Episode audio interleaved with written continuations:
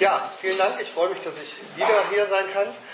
Zum zweiten Mal entschuldige mich nochmal für die Verspätung, aber es hat ja noch hingehauen. Ich habe sogar noch ein leckeres Brötchen gegessen. Ich fühle mich hier sehr wohl. Ich freue mich, diesen Raum zu sehen. Ich habe schon davon gehört. Und äh, Gottfried hat ja schon erzählt, wir haben in Marburg sowas ähnliches gemacht, ein altes Torhotel. Äh, als Gemeindehaus langsam umgebaut äh, und wir haben immer noch Leute in Marburg, die immer mal vorbeikommen und sagen, ah, in diesem Saal habe ich meine Hochzeit gefeiert und hier war der Ballsaal und da feiern wir jetzt Gottesdienst. Das ist eine ganz schöne Sache. Ich bin heute nicht äh, hier, weil ich ein Islamexperte bin. Ähm, und deswegen kann ich keinen Fachvortrag über den Islam äh, halten, sondern ich bin von Beruf auch Pfarrer und Theologe, arbeite im Christustreffen in Marburg, arbeite als Lehrer an einer Fachschule für Gemeindepädagogen, ähm, sondern ich bin heute hier, um als Christ zu erzählen, wie Begegnung mit dem Islam aussehen kann. Und vor allen Dingen eben diese Erfahrungen, die Gottfried erwähnte. Ähm, wir haben, meine Frau und ich, wir haben sechs Jahre lang in einem islamischen Umfeld gelebt, ähm, in Jerusalem, in Ostjerusalem, das ist der arabische Teil von Jerusalem. Wir haben dort dieses ähm, alte Johanniterhospiz, äh, ein Haus, was von deutschen Kirchenleuten vor 150 Jahren gegründet wurde und was heute genau auf der Grenze liegt in der Altstadt von Jerusalem zwischen dem islamischen arabischen Viertel und dem christlichen arabischen Viertel. Also Sie müssen sich das so vorstellen, diese Häuser, es gibt diese alten Marktstraßen und die Häuser sind so oben drüber gebaut. Diese alten, die Marktstraßen sind wie so Tunnel und ähm, bei unserem Haus war es so, dass die Küche und das, äh, der Versammlungsraum waren im christlichen arabischen Viertel und unser Wohnzimmer, unser Schlafzimmer im muslimischen arabischen Viertel. Und dazwischen äh, war ein Raum, der war so über der Straße gebaut, genau über der Grenze, das war unsere Kapelle.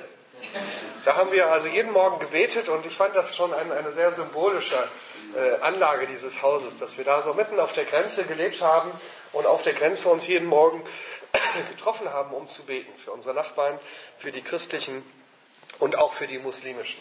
Und aus dieser Erfahrung möchte ich ein bisschen erzählen, weil ich glaube, das ist ähm, zumindest das, was ich mitgebracht habe aus diesen Jahren der Erfahrung, dass wir von den Christen im Orient oder im Nahen Osten sehr viel lernen können über diese Frage, wie gehen wir eigentlich mit dem Islam um. Ich habe dort eine ganz andere Art des Umgangs kennengelernt, die uns auf mancherlei Weise erfrischend bereichern kann.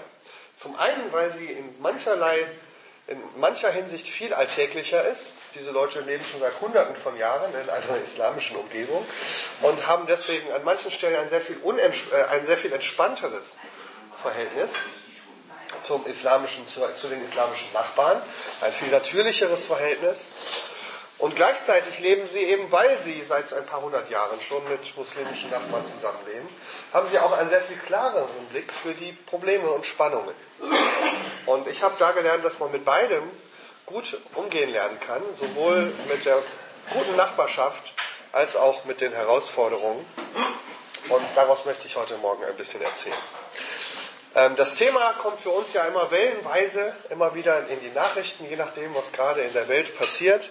Es gibt weltweite Bewegungen, die den Islam immer wieder auf die Tagesordnung bringen. Im Moment ist das natürlich der Krieg äh, mit dem sogenannten Islamischen Staat. Ähm, sowohl das, was wir in den Nachrichten dort vor Ort sehen, ähm, im Grunde wird das ganze seit etwa 150 Jahren bestehende Staatsgefüge, politische Gefüge im Nahen Osten gerade durcheinandergewirbelt durch diesen neu entstehenden Staat, der sich ausbreitet.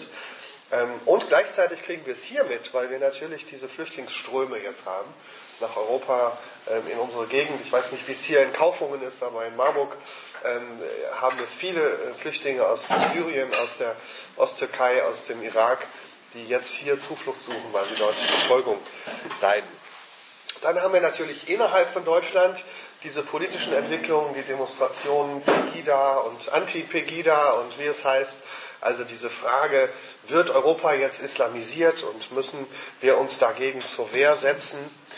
Ähm, dann immer so punktuell natürlich, wenn irgendwo ein islamischer Terroranschlag passiert, wie in äh, Paris, ähm, das, dann ist es mal wieder in aller Munde, dann gibt es Talkshows, dann redet man eine Woche lang abends äh, darüber und dann kommen auch schon wieder andere Dinge in die Nachrichten.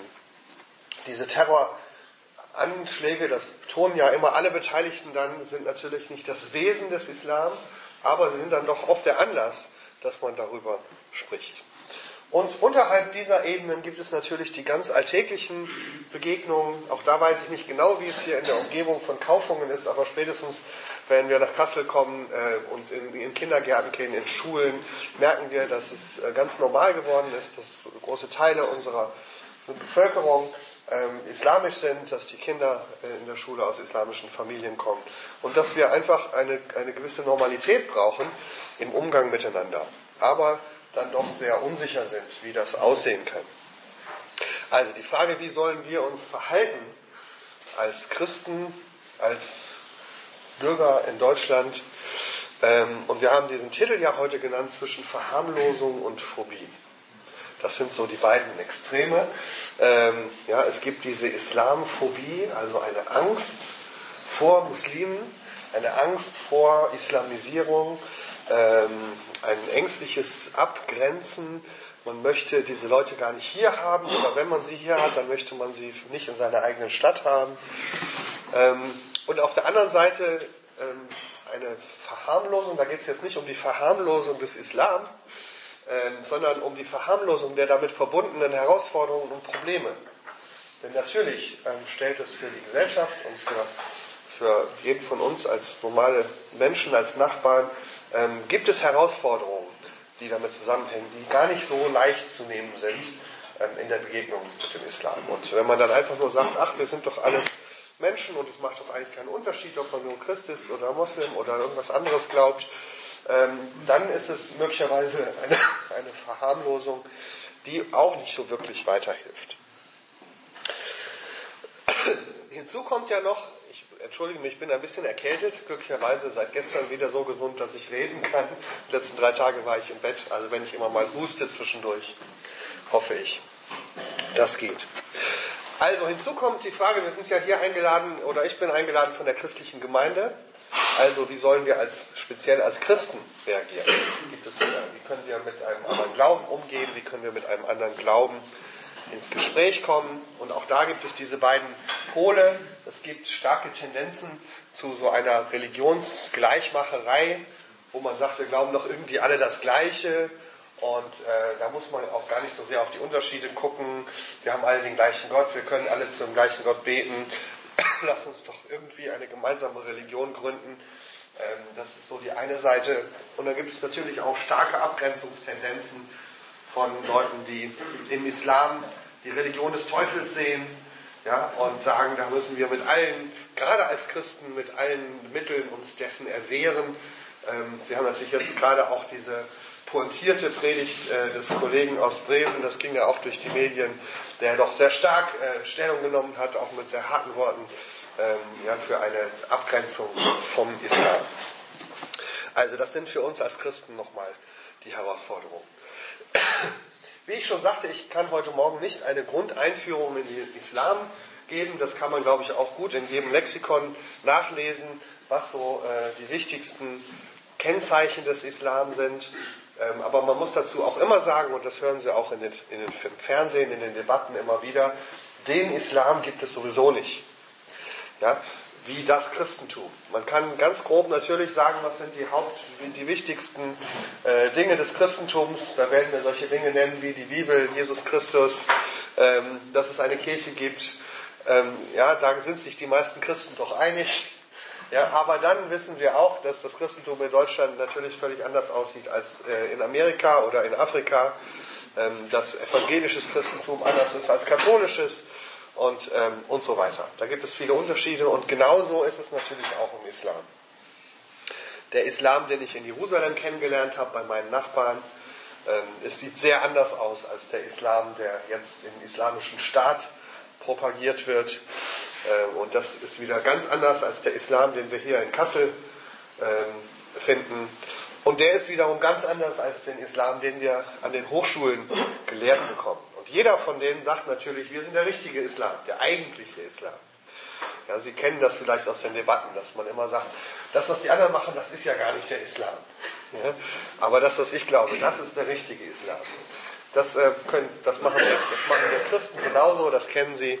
Ähm, und deswegen ist es schwierig zu sagen, jetzt sage ich Ihnen mal kurz, was Islam ist.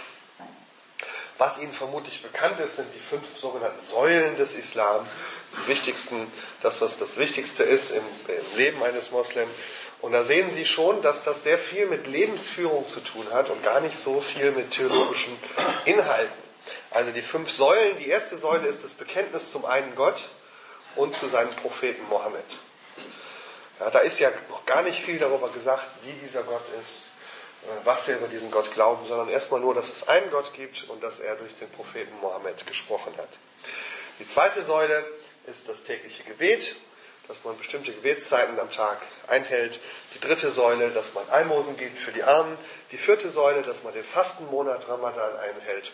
Und die fünfte Säule, dass man einmal im Leben eine Pilgerfahrt nach Mekka tut. Also das sind die fünf wichtigsten Grundlagen. Die will ich aber jetzt gar nicht ausführlich erklären, weil es mir nicht darum geht, über den Islam zu reden, sondern wie wir als Christen mit dem Islam, dem Islam begegnen können.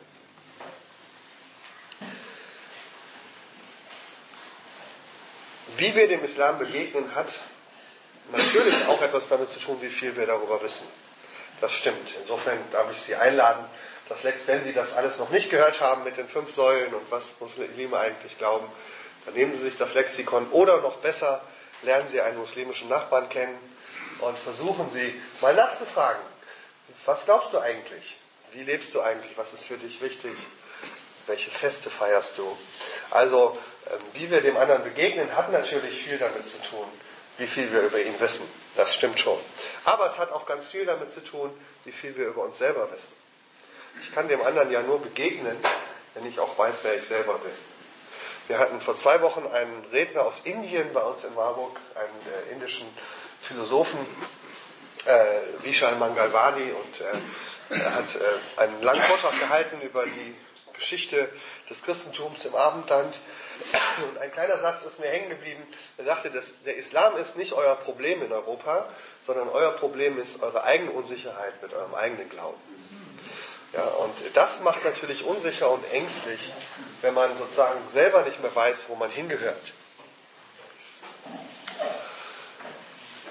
Wenn wir jetzt darüber reden, wie wir mit dem Islam umgehen, wie wir dem Islam begegnen, da kommen natürlich viele Fragen auf den Tisch. Ich will jetzt einen kurzen Moment mal nehmen, um Sie mal zu fragen, welche Fragen denn so spontan bei Ihnen einfallen in diesem Bereich.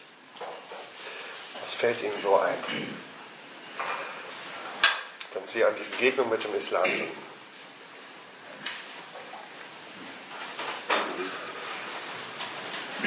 Mein Name ist Silvester Hewies. Schon mal, bin auch selbst hier nach Deutschland gekommen 1969 und wir haben schon mal so, ich habe das auch im Verein, äh, Kollegen, den Spion, und haben uns über so diskutiert und unterhalten. Ne? Und es war ein schönes Gespräch und, und Endeffekt hat zum Schluss hat gesagt, ja, was wollt ihr eigentlich? Wir waren schon mal 1620 vor Wien kriegerisch könnten wir Europa nicht er erobern. Und jetzt, siehst du, die Entwicklung, jetzt werden wir auf friedliche Art und Weise Europa erobern. Gut, also dieses Thema, ne, das ist ein ganz altes Thema, so diese Eroberung Europas. Und das ist bei vielen Leuten immer noch da und immer noch ein Thema. Äh, ne, also müssen wir uns dafür fürchten, passiert das jetzt auf anderem Wege als damals? So, das ist ein, eine Frage, die im Raum steht.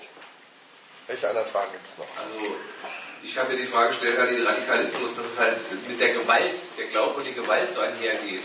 Gut, wir haben das zwar auch in, in unserer Region ja auch schon gehabt, die Glaubenskrieg etc., aber dass das heute in der jetzigen Zeit noch so durchschlägt, dass es halt, also ich glaube kaum, dass wir als Evangelischen da auf die Straße gehen und andere Leute da mit Gewalt drohen, aber dass es halt für den Islam so rüberschwappt. Also sie hängen Religion und Gewalt miteinander zusammen. Hat der Zentralrat irgendeinen Einfluss auf die Imame? Also die Frage der, der Strukturen der islamischen Gemeinschaften in Deutschland. Es gibt den Zentralrat der Muslime, ja, aber haben die eigentlich einen Einfluss, haben die eigentlich eine Macht über die muslimischen Gemeinden? Sind die Imame irgendjemand untergeordnet oder nicht? Das ist eine spannende Frage. So, Für mich ist die spannende Frage, wie wir, wenn wir als Christen uns Jesus sagt, wir sollen einander und die anderen, die nicht gläubig sind, lieben, mhm. äh, warum ähm, vermeiden wir dann jeglichen Kontakt mit dem, was fremd ist? Mhm. Also die Frage, wie kann man Liebe zeigen, wenn man sich fernhält? Ja, oder wenn man sich abgrenzt? Ja. Ich hatte bevor beim Radio so gehört, da ging es jetzt auch halt um Bekämpfen vom Islam, also Kämpfer für den Islam und da hatten sie halt gesagt, man schickt so und so viele Selbstmordattentäter. Das war für mich, ich habe darüber nachgedacht, das gibt es jetzt Leute, die sagen, hurra, ich will jetzt dafür sterben, um da mein Glauben durchzusetzen. Das ist so also die Frage, was bewegt solche Menschen, ja, wie, wie deine Krieg ziehen? Ja. Ich bin traurig darüber, dass ich bei einer Begegnung eher Angstgefühle aufbauen würde, mhm. statt innezuhalten und abzuwarten, was aus der Begegnung werden könnte. Ja, also das ist eine Frage an uns selbst. Warum haben wir eigentlich eher Angst als Neugier? Ja, oder ähm, ja, so, das ist oder Interesse, genau. Man kommt aber sehr wenig in ein tieferes Gespräch mit ja. Muslimen. Sondern da wird immer gleich abgeblockt, ja, Abraham, Isaac und dann ist Schluss. Okay, da ja. geht das überhaupt nicht weiter. Also wie kann man sich besser... Die Kontakte suchen und auch ins Gespräch bekommen, wie lebst du das und wie machst du das und so. Das ist schon die Erfahrung, die ich gemacht habe, schwierig. Wie kann man besser ins Gespräch kommen, tiefer ins Gespräch ja. kommen? Wir akzeptieren Islam, sagen wir, das sind Mohammedaner und so weiter. Wir sprechen das auch aus. Warum werden die Christen von den Moslems als Ungläubige benannt? Die, die sagen nicht, ihr seid Christen, sondern ihr seid Ungläubige. Die akzeptieren keine andere, scheinbar keine andere Religion. Also da geht es jetzt nicht, so, nicht mehr so sehr um das, wie freundschaftlich gehen wir miteinander um, sondern schon um das innerlich an, eingemachte, ja, also ähm, welche, welcher Glaube ist eigentlich äh, wahr oder nicht. Ja? Wir sagen, es gibt unterschiedliche Religionen, andere sagen, es gibt Gläubige und Ungläubige. Ja? Und ähm, wie sollen wir damit äh, sozusagen, wie ist das mit der Wahrheitsfrage? Gut, also Sie merken schon, wenn wir jetzt sammeln würden, dann hätten, wäre die Zeit ganz schnell rum, alleine mit den Fragen, die wir sammeln können. Äh, und deswegen kann ich natürlich auf diese Fragen jetzt nicht alle antworten. Ich wollte Ihnen nur mal zeigen, dass, es, dass man solche Fragen auf ganz unterschiedlichen Ebenen stellen kann. Und das ist, glaube ich, schon mal eine wichtige Einsicht. Wenn wir darüber reden, wie wir dem Islam begegnen, da äh, plädiere ich immer dafür, verschiedene Ebenen ein bisschen auseinanderzuhalten. Ich mache das mal ganz einfach hier mit ein paar Bildern. Das ist jetzt ganz simpel, aber man kann es sich vielleicht gut behalten. Es gibt die Ebene der Theologie, ja, oder der, ne, der Inhalte. Ich habe hier so, das können Sie nicht sehen da da ist nur ein Buch auf dem Bild. Ja, das ist so. Äh, wenn ich sie hinhänge, macht es auch nichts, aber es ist nur ein Buch. Ja? Also die Frage nach dem, was glauben wir eigentlich und äh, wer ist eigentlich gläubig und ungläubig, welche theologischen Unterschiede gibt es zwischen Christentum und Islam, wie hängen Bibel und Koran zusammen und so weiter. Dann gibt es hier so ein Bild, da ist einfach eine Gruppe, die fröhlich zusammen essen. Ja, das ist ja eine andere Ebene, nämlich die Frage des ähm, praktischen äh, Lebens. Also wie leben wir eigentlich unseren Glauben? Ähm, welche Feste gibt es? Welche, ne, welche Bräuche? Welches Essen isst man? Ähm, wie, wie funktioniert eigentlich dieser Glaube so? Ähm, dann gibt es einen dritten Bereich. Hier sind zwei Menschen im Gespräch. Ja? Ähm, das ist die Frage des Dialogs. Also, ähm, wie sollen wir miteinander ins Gespräch kommen oder auch über den Glauben ins Gespräch kommen? Also, das, dahin geht es auch die Frage zum Beispiel, geht es bei einem Dialog zwischen Religionen nur darum, dass ich den anderen besser kennenlerne? Oder geht es auch möglicherweise um die Frage, ja, äh, den anderen zu gewinnen für den eigenen Glauben? Äh, das ist sehr umstritten unter den Kirchenvertretern. Ja, soll man äh, quasi sich nur kennenlernen oder soll man auch für den eigenen Glauben werben? Und das letzte Bild ist hier so der Bundesadler. Ja? Das sind so die politisch-gesellschaftlichen Fragen. Also ähm, sowohl weltweit jetzt natürlich äh, die große Politik ähm, aber bei uns natürlich auch solche Fragen wie, äh, welche Rechte haben die islamischen Gemeinden in Deutschland? Ähm, wie ist es mit dem Schulunterricht? Wie ist es mit dem Kopftuch? Ähm, wie ist es mit dem Bau von Moscheen? Also diese ganzen politisch-gesellschaftlichen Fragen. Und ich glaube, dass es gut ist, wenn wir im Gespräch miteinander gut äh, unterscheiden. Dass wir sagen, worüber reden wir jetzt? Reden wir jetzt gerade über die Inhalte unseres Glaubens, also ne, was glaubst du, was glaube ich, wer von uns hat vielleicht recht, wo sind eigentlich Gemeinsamkeiten, wo sind Unterschiede? Reden wir darüber, unser Leben besser kennenzulernen? Wie lebst du? Was ist für dich wichtig? Wie funktioniert Familie? Ähm, wie feierst du deine Feste? Reden wir über Dialog und möglicherweise Mission, also wie kommen unsere Glaubensüberzeugungen äh, miteinander ins Gespräch oder reden wir über Politik und die wichtigen politischen Fragen? Ich glaube, das ist schon mal eine Hilfe, dass wir manches nicht durcheinander mischen ja, und in den verschiedenen Ebenen auch unterschiedlich miteinander reden.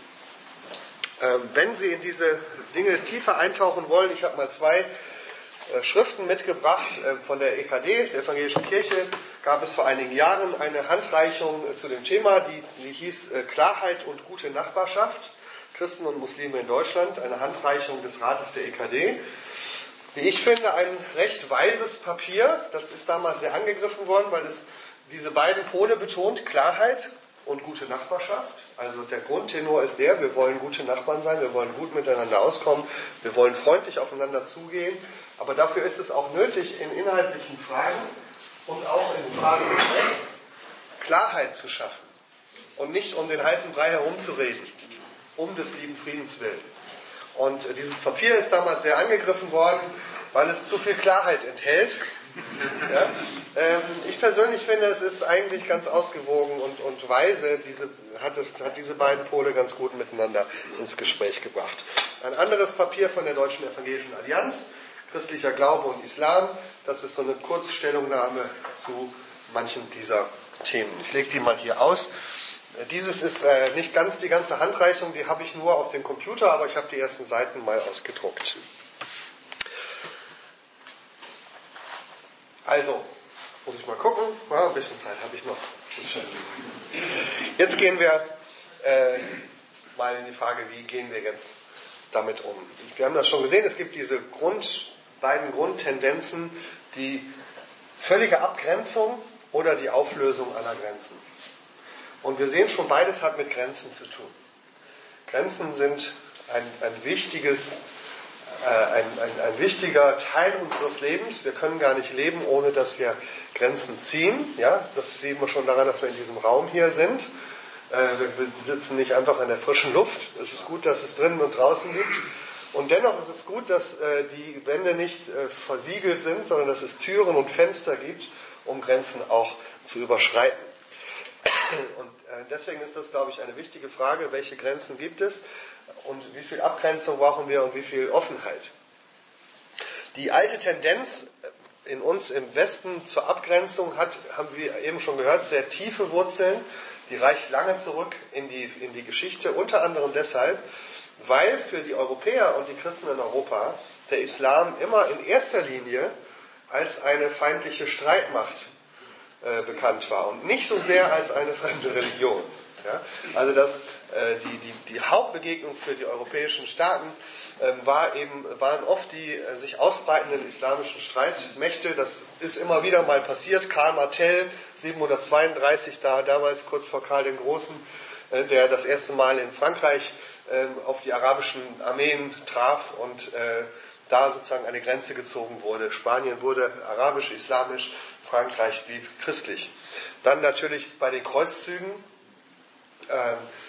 Die sind ja auch ausgelöst worden durch eine neue ähm, is islamische Bewegung. Also es gab ja vorher schon äh, das islamische Großreich, aber im Jahr 1000 ungefähr gab es einen neuen Herrscher, Kalif al-Hakim. Und man kann das, wenn man sich das genauer anschaut, ein bisschen vergleichen mit dem, was wir heute beim islamischen Staat sehen. Also dieser Kalif hat eine völlig neue Art der islamischen Herrschaft eingeführt. Bis dahin gab es sowas grundsätzlich wie Toleranz oder Religions, äh, nicht Freiheit, aber die Möglichkeit für Juden und Christen zu überleben in islamischen Ländern. Und dieser Kalif hat eine völlig neue Politik eingeführt, die sehr ähnlich dem ist, was wir heute im islamischen Staat sehen. Also ähm, Zwangsislamisierung, äh, völliges Verbot von Alkohol, von äh, christlichen und jüdischen Versammlungsstätten, Zerstörung von Kirchen und anderen Heiligtümern ähm, und so weiter. Und ein Höhepunkt war dann, als dieser Kalif in Jerusalem die Hauptkirche des Christentums, die sogenannte Grabeskirche, völlig zerstört hat. Und das hat so im Westen einen, einen, einen Alarmruf wachgerufen äh, und man, man, man rief quasi nach der Hilfe des Westens in dieser Verfolgungssituation. Da gibt es manche Parallelen zu dem, was heute da ist. Und das hat im Grunde dann diese Bewegung der Kreuzzüge ausgelöst. Man sagte, diese Art der Verfolgung ist neu und da müssen wir jetzt einschreiten. Äh, und dann natürlich die Türken vor Wien, das alte Schlagwort 1683, äh, ja, immer wieder diese Frage, Hilfe werden wir jetzt überrollt vom Islam. Und daher kommt diese Tendenz zur Abgrenzung. Und es gibt natürlich eine innere Tendenz, also die Glaubensabgrenzung. Ähm, ich habe meinen Glauben und jetzt kommt ein anderer Glaube, der stellt mich in Frage, dann sage ich Hilfe, damit möchte ich nichts zu tun haben. Eine Wende gab es in Europa mit der Zeit der Aufklärung. In der Aufklärung fing man an, sich auch inhaltlich mit dem Islam auseinanderzusetzen, mit islamischen Gelehrten. Und vielen von ihnen ist dann dieses berühmte äh, Stück bekannt, die Ringparabel von Lessing. Ja, also in, innerhalb dieses Stückes Nathan der Weise äh, wird davon erzählt, wie falsch ist manchmal. Nein, nein, nein, nein, nein, Ich, ich bringe manchmal Lessing und äh, Schellrichmann, aber in dem Fall ist es Lessing. Nathan der Weise. Und ähm, da wird diese Parabel erzählt von einem Vater, der einen äh, Ring an seinem Finger hat, den Familienring, und er hat drei Söhne, die er alle drei gleich liebt. Und die stehen in dieser Parabel als ein Bild für Christen, Muslime und Juden. Und ähm, jetzt ist es so, der Vater stirbt und die Frage ist, wem soll er seinen Ring vermachen? Und in der Parabel ist es so, dass er drei gleiche Kopien des Ringes anfertigen lässt und jedem seiner Söhne einen Ring vermacht. Zwei Kopien? Drei.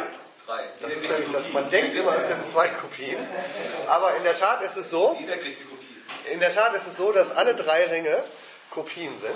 Das ist nämlich, äh, das ist auch wichtig bei dieser Lessing-Geschichte, ähm, dass nämlich am Ende gesagt wird, als das alles rauskommt, also sie bekommen dann alle drei den Ring und irgendwann stellt sich raus, oh, ihr habt ja alle einen, jetzt streiten sich darüber, wer der den echten hat. Weil sie natürlich denken, es gibt einen echten und zwei Kopien.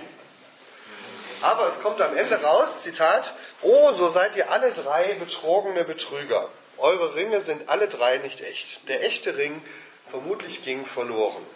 Den Verlust zu bergen, zu ersetzen, ließ der Vater die drei für einen machen. Und das ist eine wichtige Einsicht, auch eine, eine spannende Einsicht der Aufklärung, dass man nämlich nicht sagt, es gibt eine Wahrheit und zwei Kopien, sondern dass man in der Aufklärung sagt, es gibt im Grunde gar keine Wahrheit. Alle drei haben Unrecht. Alle drei sind eigentlich nur Kopien. Die Lösung ist dann, was macht man? Ja, äh, die Herausforderung bei Nathan der Weise ist dann, dass gesagt wird, wenn du aber so lebst, wie es deinem Vater gefällt, dann kannst du quasi, obwohl du nur die Kopie hast, dich deinem Vater für würdig erweisen. Also was möchte Lessing sagen? Ne, es gibt zwar keinen, keinen wahren Ring, es gibt auch keine wahre Religion, aber ne, wir können ja alle drei uns Mühe geben und wetteifern sozusagen, dass wir durch die Art, wie wir leben, ne, äh, dann doch uns quasi würdig erweisen, zumindest die Kopie zurecht zu tragen. Das ist eine spannende Wende, aber wenn man natürlich genau hinguckt, eine, die, die nicht, ähm, eigentlich nicht den Respekt der Religion fördert, sondern respektlos gegen, gegenüber allen drei Religionen ist. Ja, äh, und deswegen ist das eine, eine Sicht, die auch da ich will ja vor allen Dingen von Jerusalem erzählen, ähm, sich in Jerusalem so nicht durchgesetzt hat. Weil man gesagt hat, diese Art des westlichen Umgangs mit den Religionen, wo man sagt, die sind alle drei gleich unwichtig. Ja? Ähm, die wollen wir nicht. Ja? Äh, die sind alle drei nicht echt, oder das zumindest das. Ne? Da sagen sie, sowohl die Christen als auch die Muslime in Jerusalem und die Juden natürlich auch, diese Art des Umgangs mit der Religion wollen wir nicht. Wir wollen gerne dass wir gegenseitig, dass wir unseren eigenen Glauben ernst nehmen und auch den Glauben des anderen. Und wir wollen aber im Hinterkopf behalten, es gibt nur einen echten Ring. Und den wollen wir weiterhin gemeinsam suchen. Ich habe eben schon erzählt, in unserem Haus waren wir sozusagen auf der Grenze. Und ähm, das ist für mich ein wichtiges Bild gewesen, wie wir als Christen leben können mit Grenzen und als Grenzgänger. Dass wir sagen, wir müssen zum einen lernen, sozusagen Grenzen zu ziehen und zu sagen, ich glaube, dass es eine Wahrheit gibt, dass, äh, dass es einen echten Ring gibt ja, und dass es unechte Ringe gibt.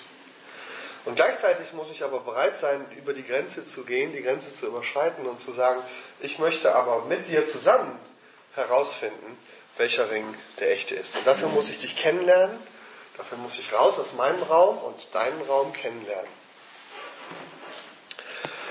Was können wir lernen von den Christen im Nahen Osten? Ich möchte vier Begriffe abschließend benennen, wo ich gesehen habe, dass das sind vier wichtige Fragen, die ähm, dort gestellt werden in, in der Begegnung zwischen den Religionen und die wichtig sind. Die sind jetzt nicht mit den vier Bildern zusammenhängen, aber ich hänge sie trotzdem mal untereinander drunter.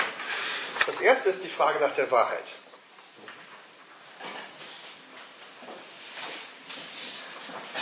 Der wir im Westen sehr gerne aus dem Weg gehen. Ja, also wir sagen, wir haben die drei Kopien, äh, es lohnt sich nicht nach der Wahrheit zu fragen. Ähm, das ist aber dort im Orient eben anders. Man ist der Überzeugung, es gibt eine Wahrheit, es gibt einen echten Ring und es lohnt sich danach zu suchen und auch danach zu, darum zu ringen, wer denn wahr ist. Und das Spannende ist, dass man im Orient als Christ natürlich eins eingesehen hat, die Lösung kann nicht darin sein, dass man sagt, das Christentum ist die Religion des Westens und der Islam ist die Religion des Ostens. So ist das, wird das bei uns oft eingeteilt. Ja? Ähm, das Christentum ist die westliche Religion, der Islam die, die orientalische Religion und da können wir uns ja gut einigen. Jetzt haben wir ja eben ein paar Einwanderer hier, die sind dann unsere Gäste. Genauso gibt es auch ein paar Christen im Orient, die sind dann da Gäste. Die Christen, die im Orient leben, sagen, nein, das ist nicht so. Das Christentum war immer schon von seinem Ursprung her eine orientalische Religion. Jesus ist ja schließlich im Nahen Osten geboren. Und deswegen sagen sie von Anfang an, war das Christentum, so wie der Islam, eine Religion, die aus dem Osten kommt, aber die nicht im Osten bleiben will. Ja? Christentum und Islam sind beides Religionen, die für sich beanspruchen, eine Religion für die ganze Welt zu sein. Und diese Aufteilung in West und Ost, die wir versuchen aufrechtzuerhalten, christliches Abendland, orientalischer Orient, äh, muslimischer Orient, ähm, ist eine, eine Aufteilung, die so auf Dauer nicht funktionieren wird sondern wir müssen verstehen, dass es hier nicht um eine Aufteilung der Regionen geht, sondern um eine Suche nach der Wahrheit. Und zwar eine Wahrheit, die für die ganze Welt gilt. Insofern sind solche Sätze wie der Islam gehört nicht zu Deutschland genauso unsinnig wie der Satz, der Islam gehört zu Deutschland. Weil man versucht, Religionen und Regionen irgendwie miteinander zu koppeln. Ja, aber ähm, das ist eigentlich nicht dem Wesen des Christentums und auch nicht dem Wesen des Islam angemessen. Das Christentum ist keine westliche Religion. Beiden geht es um die ganze Welt. Der Islam hat kein Anrecht auf den Orient, aber wir als Christen haben auch kein Anrecht auf den Westen. Ja, das denken wir ja manchmal. Der Westen gehört uns. Aber das ist nicht so. Wir müssen das respektieren, dass jede Religion versucht, die Wahrheit zu bringen, und zwar die Wahrheit für die ganze Welt. Und deswegen haben wir letztlich so etwas wie ein Wetteifer der Wahrheitsansprüche auf dem Marktplatz der Religion. Und wenn wir jetzt in die Wahrheitsfrage hineingehen, dann müssen wir ganz viel Theologie betreiben. Die wichtigste Frage ist natürlich die, glauben wir an denselben Gott? Ja oder nein? Ich weiß nicht, wie jetzt die Hände hier hochgehen würden, wenn wir das fragen würden. Ja? Ähm, die Frage ist nämlich gar nicht so einfach zu beantworten. Ja? Ähm, ich glaube, dass man gar nicht so einfach Ja oder Nein sagen kann. Warum? Weil wenn ich in meine Bibel gucke als christlicher Theologe, dann sehe ich, es gibt nur einen Gott. Ja? Es gibt einfach keine anderen. Deswegen mag ich mich nicht mit, einem, mit einer Lösung zufrieden geben, wo ich sage, wir haben unseren Gott und ihr habt euren Gott. Weil laut Bibel gibt es nur einen. Ja? Laut Bibel gehe ich also davon aus, dass jeder Mensch auf der ganzen Welt nach dem einen Gott sucht. Auch wenn er ihn anders nennt. Ja, also Menschen sind auf der Suche nach dem einen Gott, nach dem Gott, der sie geschaffen hat. Bei den Muslimen ist es sogar noch mehr so, dass sie sagen, wir glauben sogar, dass unser Gott der ist, der Moses aus Ägypten geführt hat. Wir glauben, dass unser Gott der ist von Jesus. Also Muslime sagen von sich, wir beten denselben Gott an, den ihr auch anbetet. Ja? Und wenn wir biblisch äh, überzeugt sind, dann würden wir sagen, ja, kann ja auch, gibt ja auch nur einen. Insofern gibt es ein halbes Ja. ja? Und genauso gibt es aber ein halbes Nein. Weil die Frage ist ja, ähm, reden wir wirklich vom selben Gott, wenn wir ihn denn beschreiben, wie er ist, von seinem Wesen her, von seinem Charakter her und vor allen Dingen, an welcher Stelle er denn sich gezeigt hat. Ja, und da merken wir, dass Islam und Christentum sich deutlich widersprechen. Wir sagen, der eine Gott, den wir alle suchen und zu dem wir auch beten, der hat sich an einer Stelle endgültig und verbindlich gezeigt, und zwar in der Person von Jesus Christus. Und man kann nicht zu diesem Gott reden oder beten an Jesus Christus vorbei. Das ist die christliche Überzeugung. Und da würde jeder Muslim sagen, nein, das stimmt nicht. Ja? Jesus war ein wichtiger Prophet, er hat von Gott geredet, aber er war nicht Gott selbst. Also da muss der Muslim widersprechen und das tut er auch ganz ein, das klappt auch in Jerusalem viel einfacher. Da sagt man, das stimmt nicht, ja, das ist Unrecht, das sehe ich anders. Das traut man sich ja hier oft nicht zu sagen. Und umgekehrt ist es so, dass für jeden guten Muslim Gott an einer Stelle autoritativ geredet hat und das ist im Koran, wo er sein, sozusagen sein Wort diktiert hat. Und äh, nun gucken wir in den Koran hinein als Christen und entdecken vieles, was, wir, was uns bekannt ist. Da kommen Leute drin vor wie Abraham und Noah und Maria. Und da gibt es Gemeinsamkeiten. Es ist auch davon die Rede, dass Gott barmherzig ist und dass Gott richtet. Das kennen wir alles auch aus der Bibel. Also da gibt es viele Gemeinsamkeiten. Aber das Entscheidende ist natürlich auch, was im Koran über Jesus Christus gesagt wird. Unter anderem, dass er nicht am Kreuz gestorben ist für unsere Sünden und dass er nicht von den Toten auferstanden ist. Ja, das, was für uns zentral ist. Also sagen Muslime an der Stelle, wo Gott endgültig und mit letzter Autorität geredet hat, da sagt er etwas, ja, was unserem Glauben zentral widerspricht. Und deswegen müssen wir sagen, in der Wahrheitsfrage werden wir nicht zueinander finden. Wir können nicht ja, sagen, wir glauben doch irgendwie dasselbe. Ich glaube, dass wir denselben Gott suchen und dass wir sogar, wenn wir beten, ich glaube, dass unser Gott im Himmel alle Gebete hört sogar die eines Muslimen und, und äh, die eines Menschen einer ganz anderen Religion, weil er der Gott der ganzen Welt ist. Er hört die Gebete von Menschen. Ja? Ähm, deswegen kann ich sogar sagen, wir beten zum selben Gott, weil es gibt ja nur den einen. Trotzdem würde ich sagen, wir glauben ganz, ganz unterschiedliches über diesen Gott. Und das ist die Frage nach der Wahrheit. Und hier habe ich gelernt von meinen Geschwistern im Orient, ähm, an dieser Stelle klar zu reden und zu sagen, wir dürfen uns unterscheiden. Wir können sagen, nein, wir werden da nicht zusammenkommen, was unseren Glauben angeht, sondern wir streiten um die Wahrheit.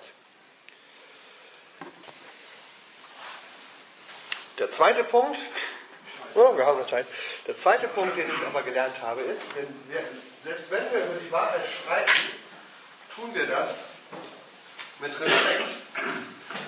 Wir haben dort viele Begegnungen gehabt zwischen den Religionen äh, immer wieder Gespräche, nachbarschaftliche Gespräche, aus, interreligiöse Begegnungen. Und eine Sache, die ich gelernt habe, ist, wie man respektvoll mit dem anderen redet, obwohl man sich in der Wahrheit nicht einig wird. Und das fehlt mir manchmal hier in Deutschland. Man geht sehr schnell in diese, in dieses Gegenseit, in die gegenseitigen Vorwürfe. Ja? Ihr seid alles Terroristen. Ja? Oder ihr seid intolerant. Oder du bist ein bonierter christlicher Fundamentalist. Ja? Also man kommt sehr schnell in diese Schublade, wo man sich gegenseitig Vorwürfe macht und äh, wo man auch nicht akzeptiert, dass jemand Grenzen setzt. Ja? Also, ähm, dass man sagt, ja, wenn ich jetzt zum Beispiel sage, Christen und Muslime glauben nicht das Gleiche, ja, dann werde ich vielleicht morgen irgendwo in der Presse zitiert als äh, Pfarrer Waltes hält Hasspredigt im Niederkaufhof. äh, könnte ja passieren. Aber was ich dort gelernt habe, ist ein, eine, eine Art des Umgangs, dass man sagt, was glaubst denn du, was glaube ich? Und dann respektvoll sagt, ich, widers ich äh, widerspreche dir mit allem Respekt. Aber trotzdem achte ich deinen Glauben.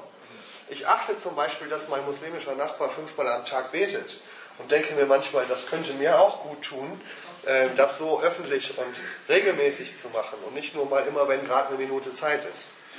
Ja, und ich äh, möchte das nicht äh, abschätzig betrachten, sondern ich finde das toll. Und auch in Deutschland zu sagen, es ist doch eigentlich schön, dass es eine große Gruppe von Menschen gibt, denen Gott wichtig ist, denen das Gebet wichtig ist, denen Familie wichtig ist. Ja, und das auch zu achten und wertzuschätzen. dass man Glauben als etwas Heiliges betrachtet, was nicht angegriffen wird, selbst wenn es nicht mein Glaube ist. Und dass man nicht abschätzig darüber redet oder ich würde es eben auch nicht als ähm, Unsinn oder Firlefanz bezeichnen, weil dann äh, der Respekt verloren geht. Wir haben das auch in Jerusalem erlebt, dass respektlos miteinander umgegangen wird. Dass wenn ich als Pfarrer über die Straße gehe, dass ich dann bespuckt werde von Andersgläubigen. Oder Sie haben eben nach diesem Wort, warum werde ich als Ungläubiger bezeichnet? Das kann auch ein Schimpfwort sein. Ja? Äh, wir haben es erlebt, dass Menschen die Synagogen oder Moscheen in Brand gesteckt hat von, von anderen oder Kirchen in Brand gesetzt wurden, weil man sozusagen den anderen nicht respektiert hat. Das gibt es auch. Also, Respekt ist, glaube ich, ein zweiter wichtiger Wert, den wir lernen müssen. Wir sind unterschiedlich, aber wir können respektvoll miteinander umgehen, den anderen wertschätzen. Aber es gibt noch mehr als Respekt. Und das ist das, was ich auch in der Bibel lerne und von den Christen dort gelernt habe. Ähm, Respekt alleine reicht nicht, sondern es gibt noch dieses größere Wort der Liebe. Ich möchte gerne über diesen, diese Ebene des Respekts hinausgehen zu einer aktiven, liebevollen Zuwendung. Ich möchte das nicht nur wertschätzen, sondern ich möchte Liebe zeigen. Und das sieht dort im Orient verschieden aus. Es gibt die traditionellen Kirchen, die sagen, wir zeigen unsere Liebe vor allen Dingen in der Tat. Zum Beispiel, indem wir Krankenhäuser bauen, indem wir Kinderheime betreiben, indem wir in vielerlei Weise den Nachbarn helfen als Christen, obwohl wir dort in einer Minderheitenposition sind. Ähm, wir reden nicht öffentlich über den Glauben, das trauen wir uns nicht als Minderheit. Aber wir sind tätig in der Liebe. Und die Christen sind dort bekannt als obwohl sie eine ganz kleine Gruppe sind, die den, sozusagen die Gesellschaft in der Sozi im Sozialdienst, im diakonischen Dienst tragen, ja, durch ihre Liebesdienste. Ganz wichtig. Und äh, dann gibt es natürlich äh, auch die moderneren Kirchen, die sind da etwas äh, wagemutiger, die sagen, Liebe heißt aber auch, dass ich dem anderen meinen Glauben nahebringe.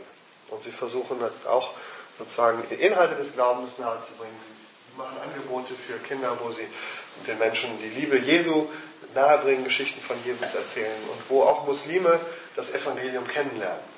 Und nicht wenige Muslime auch sich entscheiden für eine Nachfolge Jesu. Sagen, diese Liebe, die mir hier bei Jesus begegnet, die habe ich in meiner Religion nicht gefunden. Das kommt vor. Ähm, hier in Deutschland kann man das Gleiche machen. Wo können wir denn nicht nur respektieren, sondern Liebe zeigen? Wo können wir muslimischen Nachbarn helfen? ganz praktisch beim Umzug, beim, bei der Gestaltung von Familienfeiern. Wo können wir Schülerhilfe anbieten? Wir haben in Marburg so ein Schülercafé in einem Hochhausviertel und da bieten wir Hausaufgabenhilfe an. Und natürlich, gerade die ausländischen Kinder haben Schwierigkeiten in der Schule, weil sie mit der Sprache nicht so gut klarkommen. Und das sind viele Muslime dabei. Und die kommen dann in die christliche Schülerhilfe und äh, ihnen wird dort geholfen. Ganz unabhängig von ihrem Glauben. Oder Flüchtlingshilfe wenn äh, hier im Ort irgendwo ein Flüchtlingsheim eingerichtet wird. Ich kenne Bekannte von uns, da ist auch so ein ganz kleiner Ort und da ist aber ein Haus, das ist komplett vermietet ähm, an den Landkreis und da sind Flüchtlinge untergebracht. Und jetzt gibt es nur sehr wenige in dem Ort, aber die geben sich ganz viel Mühe, diesen Leuten ein Willkommen zu äh, geben, mit denen Feste zu feiern, Kuchen zu backen und so weiter. Also, Liebe zeigen. Sowohl in, in der Tat aber auch im Wort, in dem wir Menschen von der Liebe Jesu erzählen. Und der letzte Begriff, der hier wichtig geworden ist aus dem Leben der Christen dort, ist der Begriff der Freiheit. Und das hat viel mit diesem Bereich der Politik zu tun. Denn natürlich ist es so, dass dort die Christen als eine kleine Minderheit in einer großen islamischen Umgebung äh, leben und deswegen ganz anders mit den Herausforderungen bekannt werden, die sich dann stellen. Ähm, und wenn man dann mal vergleicht, was ist denn die politische Einstellung beim Christentum, beim Islam, merkt man, dass es dort da doch erhebliche Unterschiede gibt. Also wenn wir ins Neue Testament schauen, dann sehen wir dort, dass die ganze Botschaft Jesu nicht auf ein politisches System angelegt ist. Es geht nicht darum, einen christlichen Staat zu gründen. Das hat Jesus nie versucht und auch die ersten Christen nicht. Das hat ganz lange gedauert, bis das römische Reich dann mal christlich wurde. Aber das finden wir so im Neuen Testament nicht als Zielbeschreibung, ein Gesellschaftssystem zu errichten. Auch die gewaltsame Ausbreitung. Also die ersten Christen haben eben nicht Armeen losgeschickt, um das Christentum zu verbreiten. Später ist das dann mal passiert, ja, selten in der Kirchengeschichte übrigens, dass das Christentum auf militärische Weise ausgebreitet wurde. Da gibt es nur wenige Beispiele. Äh, die Kreuzzüge gehören übrigens nicht dazu. Wenn man die Geschichte der Kreuzzüge sich anschaut, äh, geht es um einen militärischen Kampf. Also man hat sozusagen die Länder erobert, aber die Leute nicht zu Christen gemacht. Ja, sondern man hat eine christliche, christliche Herrschaft eingeführt in den islamischen Ländern, aber da ging es nicht darum, dass die Muslime Christen werden, sondern dass die Christen geschützt werden. Es ist trotzdem Unmengen von Blut geflossen und äh, ich will das gar nicht rechtfertigen durch irgendwas, das ist nicht zu rechtfertigen, aber man muss verstehen, dass es keine Glaubenskriege waren, wo der Glaube ausgebreitet werden sollte, sondern es ging um eine militärische Hilfe für die Christen dort, wobei die Muslime aber Muslime blieben. Ähm, von der Idee her ist das Christentum heute eine Religion, die das Prinzip der Glaubensfreiheit, der Religionsfreiheit umsetzt und sagt, jeder Mensch muss selber entscheiden, welchen er Glauben er haben möchte. Und deswegen haben wir in unseren Verfassungen sehr oft solche christlichen, biblischen Grundwerte verankert. Beim Islam ist es in der Tat anders, wenn man ehrlich in die Geschichte hineinschaut. Ähm, ist es von Anfang an eine politische Bewegung gewesen, der es auch um territoriale Ausbreitung ging. Das sieht man schon bei der Geschichte von Mohammed, die ganzen Kämpfe zwischen Medina und Mekka. Ähm, es ging von Anfang an um die Ausbreitung eines politischen Systems, was religiös begründet war. Und es ging um ein militärisches Siegel. Der größte Sieg von Mohammed war am Ende seines Lebens die Eroberung von Mekka und dann die Einrichtung eines islamischen Staates. Und deswegen ist es im Islam eben so, dass es Religionsfreiheit nur begrenzt gibt. Es gibt einen Minderheitenschutz. Wenn du Christ bist, dann darfst du, wenn du willst, Christ bleiben, aber du musst dafür viel Geld bezahlen. Ja? Es gibt den, äh, diesen Vertrag mit Sultan Omar, der wurde in Jerusalem geschlossen und der ist bis heute äh, maßgebend für den Umgang der islamischen Welt mit dem Christentum. Der, als Omar Jerusalem einnahm, 638 nach Christus, hat er die Grabeskirche nicht erobert und auch nicht zerstört, sondern hat gesagt, die lassen wir stehen. Die Christen dürfen dort weiter feiern, aber der Schlüssel kommt in unsere Hände. Bis heute ist der Schlüssel der Grabeskirche in islamischer, islamischem Besitz, um zu zeigen, das ist unsere Kirche, aber ihr dürft sie benutzen, wenn ihr dafür Geld bezahlt. Und das war dann durch die Jahrhunderte so, dass eben dieses Geldbezahlen für die Christen oft sehr schwierig war und dass dann mit schleichender Bewegung viele Christen übergetreten sind zum Islam. Ähm, und so dann mit über Jahrhunderte eine langsame Islamisierung stattfand, weil es gesellschaftlich schwieriger wurde für Christen zu überleben in der Minderheitenposition. Es gibt aber diesen Minderheitenschutz. Das, was der Islam eben Toleranz nennt, heißt, wir tolerieren Minderheiten unter bestimmten Einschränkungen. Ähm, aber das bedeutet eben an solchen Stellen wie ne, die Kirchenschlüssel, die gehören eben der islamischen Familie. Ähm, Gut, ähm, ich schließe, vielleicht kann man das noch für, auf Europa übertragen und sagen, hier haben wir natürlich auch diese ganzen Herausforderungen und wenn wir jetzt in die politischen Fragen gehen, also zum Beispiel darf eine Moschee gebaut werden oder nicht, dann kann man das unter dem Aspekt von Respekt und Liebe sehen. Also wenn man so den Aspekt der Wahrheit sieht, ne, da sagen manche Christen, nein, das darf nicht sein, weil da wird der falsche Gott angebetet, also müssen wir es verbieten. Aber das ist, glaube ich, eine Ebene, die man in der Politik nicht beschreiben darf sondern wir sind für Glaubensfreiheit. Wenn es um Respekt und Liebe geht, heißt es, dass wir dafür sind, dass Muslime ihre eigenen Moscheen bauen dürfen und vielleicht sogar noch mithelfen und vielleicht sogar noch spenden dafür. Ja? Wenn wir sagen, wir wollen Nachbarschaftshilfe leisten. Wir wollen euch helfen, dass ihr hier euren Glauben leben könnt, selbst wenn wir ihn nicht teilen. Und da gibt es aber noch diesen Aspekt der Freiheit, wenn es zum Beispiel um solche Prestigeprojekte geht wie in Köln, wo die Moschee eben nicht einfach nur ein Versammlungsraum ist, sondern ein politisches Zeichen, wo es unbedingt darum geht, dass diese Moschee nun höher ist als der Kölner Dom, weil eine bestimmte gesellschaftliche Ideologie damit verbunden ist. Dann bewegen wir uns in diesem Bereich. Und deswegen ist es gar nicht so einfach. Das gleiche ist beim Kopftuch. Ich möchte mich dafür einsetzen, dass eine muslimische Frau, wenn für sie das Tragen eines Kopftuches wichtig ist, dass sie das auch darf. Das ist für mich eine Frage von Religionsfreiheit. Ich möchte, dass ich als Christ in Jerusalem ein Kreuz tragen darf und ich möchte, dass Muslime hier das tragen dürfen, was sie möchten. Aber es geht sehr schnell auch in diesen Bereich hinein. Was mache ich denn, wenn es einen gesellschaftlichen Druck gibt auf Frauen, Kopftücher zu tragen? Und es nicht mehr ihre freie Entscheidung ist. In der Türkei war das ja so. Da mussten alle Frauen Kopftücher tragen und der einzige Weg, Freiheit zu schaffen, war, dass der Staat es verboten hat. Und gesagt hat, an unseren staatlichen Unis sind Kopftücher verboten. Und dadurch hat der Staat Freiheit geschaffen für die Frauen, sich von diesem Zwang zu befreien. Also diese Dinge haben oft zwei Seiten, deswegen ist das wichtig. So, jetzt höre ich aber auch wirklich auf.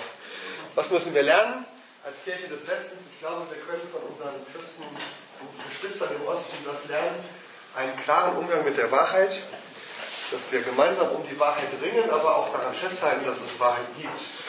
Respekt für den anderen, respektvollen Umgang, aber mehr als das, sondern aktive, liebevolles Zugehen auf den anderen und Hilfe und gleichzeitig auch ein Auge für die Freiheit zu bewahren.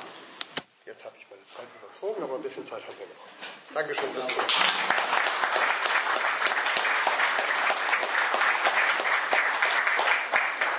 Ich hatte ihn 45 bis 50 Minuten genau eingehalten. Eine Frage, Frau Slowzig.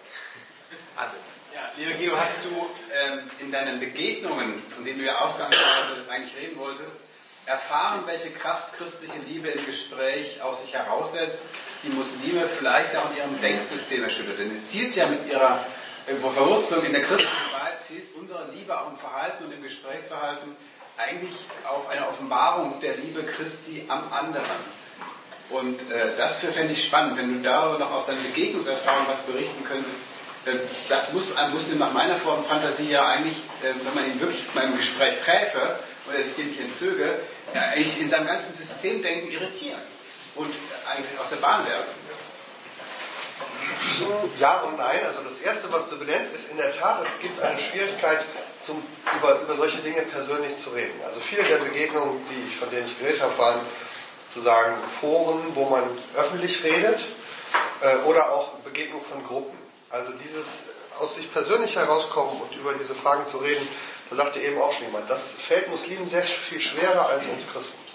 Weil wir sind von unserem Glauben her auf diese persönliche Ebene sind wir gewöhnt, weil wir auch von einem Gott reden, der uns persönlich nahegekommen ist. Das ist für Muslime sehr viel schwieriger, in der gleichen Weise über Gottes Liebe zum Beispiel zu reden. Also ähm, man wird oft von Islam, von Muslimen hören, unser Gott ist auch ein Gott der Liebe. Äh, also da gibt es dieses Wort Rahman, also Erbarmen. Ja? Ähm, das ist so diese, dieses Erbarmen einer Mutter für ihr Kind. Ja? Und das, das haben wir auch bei Gott. Aber ich glaube, es ist eine andere Art der Liebe, die, die wir verstehen. Also man, man kann sich das vorstellen bei einer Hochzeit. Ja? Also er und sie stehen vor dem Altar und sie sagt zu ihm, ich liebe dich von Herzen. Ja? Und er sagt zu ihr, ich erbarme mich über dich. Ja? Dann merkt man, da ist doch ein Unterschied in dem Liebesverständnis. Das, äh, das habe ich manchmal doch gemerkt.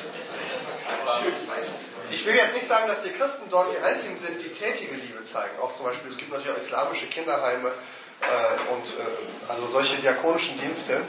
Aber man hat, ich persönlich, habe doch oft gemerkt, dass im, man merkte, dass wenn man in ein Haus kommt, welche Art von Liebe das geprägt hat. Und das war das, was dann Muslime manchmal zum Nachdenken gebracht hat oder zum, zum Fragen, warum ist hier eine andere Liebe, die persönlicher ist, die ähm, mehr den Einzelnen sieht, die nicht nur sozusagen das, die Gemeinschaft sieht.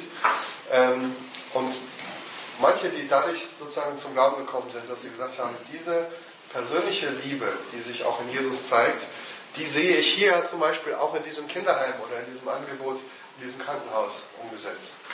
Und das führt dann dazu, zu sagen, diesen Weg gehe ich weiter und da möchte ich zum Glauben kommen. Ich weiß nicht, ob das dein, auf deine Frage ja. Jürgen, du hast eine Frage? Ja, ich, ich wollte noch mal so was zum Respekt sagen. Also da hatte ich ein ziemlich einschneidendes äh, Erlebnis.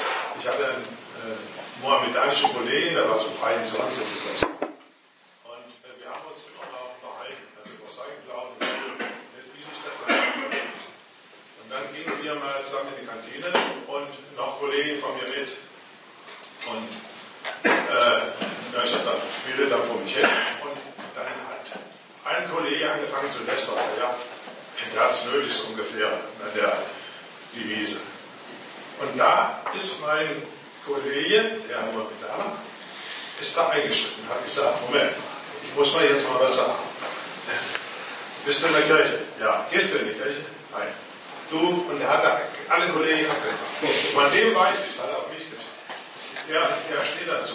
Ich verstehe das gar nicht. Ihr lästert über euren eigenen Glauben und seid Christen. Dann war Ruhe. Ja. Also da, ich war so perplex, dass der mir beigestanden hatte. Ja. wir haben uns hinterher noch viel unterhalten.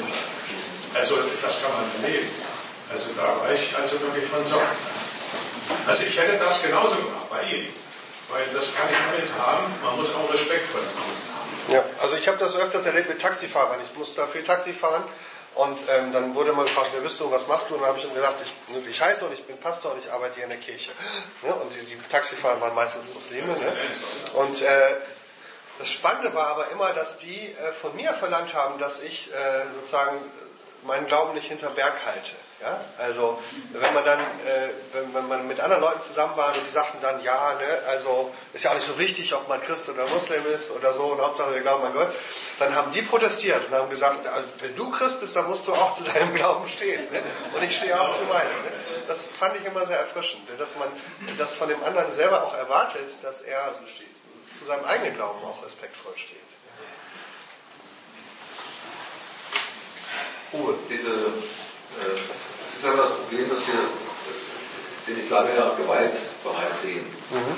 Äh, diese, diese Tendenz, würden Sie sagen, dass das äh, aufgrund der Tatsache, dass es ja eher diese, dieses Sendungsbewusstsein gibt, was auch eher auch politisch durchaus motiviert ist, dass, dass das im Islam nicht so getrennt wird, dass das der Grund dafür ist, ist der, und das ist das Erste. Und zweitens, ist der tatsächlich eher ein bisschen, äh, ja, anderes Wort als, als gewalttätig oder, oder ich sag mal sehr äh, überzeugend. Äh also ich glaube, man muss sehr stark unterscheiden zwischen äh, Terrorismus und Staatsgewalt. Ja? Zunächst mal, weil äh, es ist schon so, vom, von, von der Idee her ist der Islam sehr eng verbunden mit der Idee von staatlicher Gewalt. Also ne, man, man, man, das ist ein, ein Glaube, es ist eben mehr als ein Glaube. Es ist ein Gesellschaftssystem, was in seinen Anfängen auch unter der Leitung von Mohammed ähm, militärisch gewaltsam verbreitet wurde und das war sozusagen nicht ähm, später hinzugekommen, sondern Teil des Systems. Und das ist eben der Unterschied zum Neuen Testament, dass wir, wir haben das in der christlichen Geschichte auch, aber sehr viel später und es ist, fällt schwer, sich aufs Neue Testament damit zu berufen. Ja?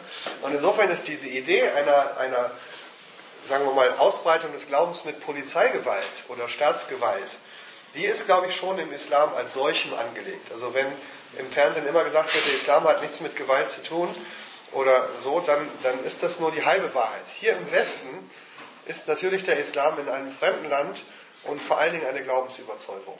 Ja? Aber wenn man genauer hinhört, dann geht es immer auch darum, möglichst politische Gewalt zum Beispiel Mitbestimmung zu äh, bekommen, weil das aus dem Islam nicht wegzudenken ist. Man kann nicht nur Muslim im Herzen sein. Das ist, gibt es auch diese Richtung beim Sufismus, aber das ist untypisch. Ja? Insofern gibt es da schon einen Unterschied zwischen Christentum und Islam. Trotzdem haben die meisten muslimischen Vertreter ja recht, wenn sie sagen, das, was bei den Terroranschlägen passiert, das ist nichts gerechtfertigt durch den Islam. Ja? Ähm, denn das ist ja einfach nur dazu da, um jetzt Angst und Schrecken zu verbreiten, ja? um ähm, da, da geht es ja nicht um eine Ausbreitung eines islamischen Staatssystems. Und insofern sind diese Terroranschläge, glaube ich, nicht, ähm, passen nicht wirklich zum Islam. Aber ähm, man kann das, wenn man, wenn man entsprechend innerlich gedrillt ist, ja, und sagen kann, ja, wir sind ja hier in der Verfolgung und ich kann mich aber auf, ne, sozusagen auf den Heiligen Krieg berufen damit, dann können das Einzelne versuchen. Aber Terrorismus würde ich unterscheiden von dieser gewaltsamen Ausbreitung. Das, was wir jetzt im Islamischen Staat sehen, in, in, im Irak und Syrien, das ist, glaube ich, schon eher sehr eng bei dem, was Islam ursprünglich war. Da muss man ehrlich, ehrlicherweise sagen, das ist, die machen das, wozu im Koran und äh, auch in den Überlieferungen des Propheten aufgerufen wird. Meines Erachtens. Alfred? Sie sagten vorhin, dass es Ihr Wunsch sei, oder sein könnte, mit einem Kreuz im Orient spazieren gehen zu können. Umgekehrt, dass eine mit einer Burka verkleidete Muslima hier als normales Bild erscheinen könnte. Ich würde äh, noch einen Schritt weiter gehen. In gleichem Maße wie Moscheen hier bei uns erbaut werden, müsste es selbstverständlich sein, dass dort unten auch christliche Kirchen gebaut werden müssten. Und da hinkt es fürchterlich. Genau, es ist ja nicht nur, dass sie nicht gebaut werden dürfen, sondern sie werden ja auch äh, zerstört ja, oder sie werden behindert. Ähm, gibt, ich sage nur kurz dieses Beispiel von der Grabeskirche, da habe ich eben von erzählt, wo der Schlüssel in den Händen der Muslime ist. Und zum Beispiel ein muslimisches Gesetz den Christen verbietet, diese Kirche zu renovieren. Ja, also es gibt bestimmte, es gibt eine Festschreibung aus muslimischer Zeit, was bei dieser Kirche so bleiben muss, wie es ist. Zum Beispiel gibt es oben so ein Fenster an der Kirche und da steht so eine Leiter. Die ist ganz berühmt, weltberühmt, so eine Leiter, die da schon seit 150 Jahren steht. Und die darf per muslimischem Gesetz dort nicht entfernt werden. Ja, so. Spart viel Geld. Jetzt ist aber folgendes, die, die Reiseführer, also wenn Sie da hinkommen in einer Reisegruppe, wird die Geschichte andersrum erzählt. Es wird gesagt, ja, äh, gucken Sie mal, die Christen hier in der Kirche sind so zerstritten, dass sie sich nicht einigen können, wer die Leiter wegräumt. Ja, und sie sind sogar so zerstritten, dass sie den Muslimen den Schlüssel geben mussten, weil die die einzigen sind, die Frieden halten können. Ja? Also sozusagen, das ist die Geschichte, wie sie erzählt wird. Ja? Ähm, und die Christen machen dort auch diese, diese, äh, diese Art von subtiler Verfolgung teilweise mit weil sie im Grunde das gute Miene zum bösen Spiel machen müssen. Also es gibt Forscher, die ne, es gibt ja dieses Stockholm-Syndrom. Wenn man in Geiselhaft ist, dann identifiziert man sich mit seinen, ähm, seinen Geiselnehmern. Ja? Ähm, oder manche vergleichen das mit, wenn, wenn man als Frau zu Hause ne, ähm, häusliche Gewalt erlebt. Ja? Wenn dann die Polizei von außen kommt, dann sagen viele Frauen, nein, es gibt kein Problem, wir sind, verstehen uns wunderbar, ich bin die Treppe runtergefallen. Und das beobachten wir bei vielen Christen im Nahen Osten, dass eben doch die Verfolgung sehr stark ist, aber die Christen nicht gerne darüber reden, sondern nach außen immer sagen, wir kommen sehr gut miteinander klar, weil sie natürlich noch mehr Unterdrückung fürchten. So. Das ist die eine Realität. Aber gleichzeitig würde ich nicht sagen, wir können das jetzt benutzen, um hier Druck auszuüben und zu sagen, wenn ihr nicht dort die Lage der Christen verbessert, dann kriegt ihr hier auch keine Rechte. Ja, das wollen ja manche sagen, ihr dürft hier keine Moschee bauen, bevor nicht die Christen die gleichen Rechte haben. Und das glaube ich nicht, dass es richtig ist, weil ich glaube, wir, wir sollten sozusagen, wir haben eben hier die Freiheit und wir haben sie, weil wir sie aus dem Christentum abgeleitet haben. Und deswegen glaube ich, müssten wir hier eine größere Freiheit garantieren, auch wenn es sie dort noch nicht gibt. So, ne? Aber eigentlich sollte das ausgeglichen sein. Ein gutes Beispiel geben, praktisch. Ja, ja, eben. Ein Vorbild sagen, so sollte es eigentlich sein. Uwe, dann, dann ist es aber doch eigentlich so, äh, ich sag mal, wenn ich das mit äh, das vergleiche, muss ich, muss ich doch dem Islam gegenüber, äh, auch wenn ich Respekt und Liebe zeige, doch immer äh, mit gesundem Misstrauen entgegen. Weil, äh, und ich habe vorhin das Wort ja eigentlich bewusst weggelassen, ich wollte nicht nur äh, über Gewalt sprechen, die in aller Ausprägung, ähm, weil doch die Tendenz tatsächlich die ist, dass ich grundsätzlich davon ausgehen muss, dass ein äh, Moslem äh, es vehementer versucht, mit weniger Rücksicht eigentlich aus seinem Glauben heraus, den Glauben auch weiter zu verbreiten. Also ich würde es, ich würde es nicht Misstrauen nennen, sondern ich würde es ähm, Wachsamkeit nennen. Äh, und das ist was anderes, weil ich nicht glaube, dass Muslime uns sozusagen böswillig täuschen wollen oder heimlich andere Pläne haben, sondern ich glaube, das, was die Idee des Islam ist, kann man überall offen nachlesen. Ja? Das heißt, es ist nicht eine Frage des Misstrauens, sondern wie gut ich informiere, was ist sozusagen das, die, die, ähm, der groß, die große Idee des Islam. Die große Idee ist eben natürlich ein Gesellschaftssystem zu, zu verbreiten, was, denn, was islamisch ist. Das, ist aber, das gilt aber nicht für jeden islamischen Nachbarn, der hier nebenan wohnt. Ne? Das ist klar. Ne?